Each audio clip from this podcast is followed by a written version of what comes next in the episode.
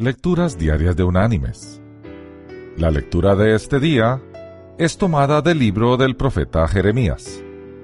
Allí en el capítulo 29 vamos a leer el versículo 11 que dice, Porque yo sé los pensamientos que tengo acerca de vosotros, dice Jehová, pensamientos de paz y no de mal, para daros el fin que esperáis. Y la reflexión de este día se llama Calipso, donde navega el olvido. El sueño comenzó el 19 de julio de 1950, cuando un joven entusiasta de apellido Cousteau adquirió en complicidad con un grupo de amigos un viejo dragaminas abandonado que ostentaba el mítico nombre de Calipso. Los años que siguieron fueron tan duros como provechosos. El calipso crecía, cambiaba y se readaptaba proporcionalmente al entusiasmo de su tripulación.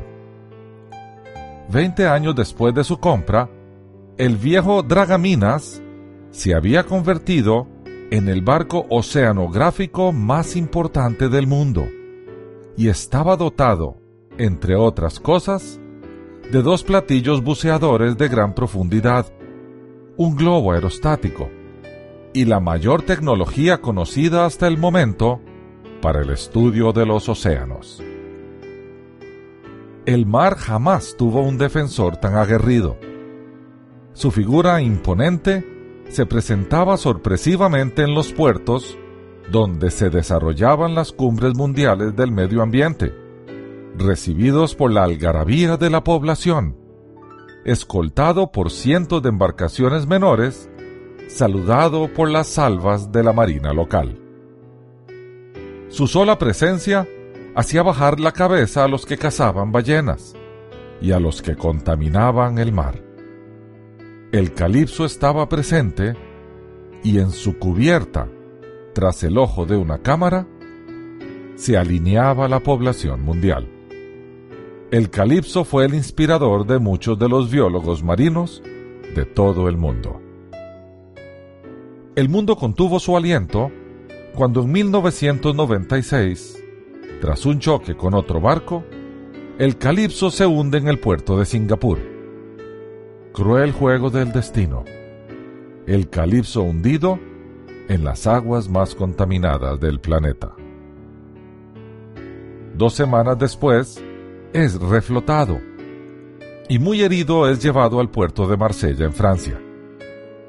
En 1998, tras la muerte de Cousteau, es trasladado al puerto de La Rochelle, donde aún permanece abandonado, sucio, pudriéndose al sol.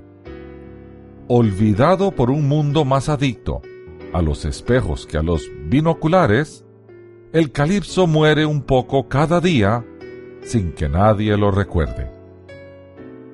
No es patrimonio de la humanidad, ni pieza central de un museo. Ni siquiera tiene el honor de ser un naufragio en el mar de coral.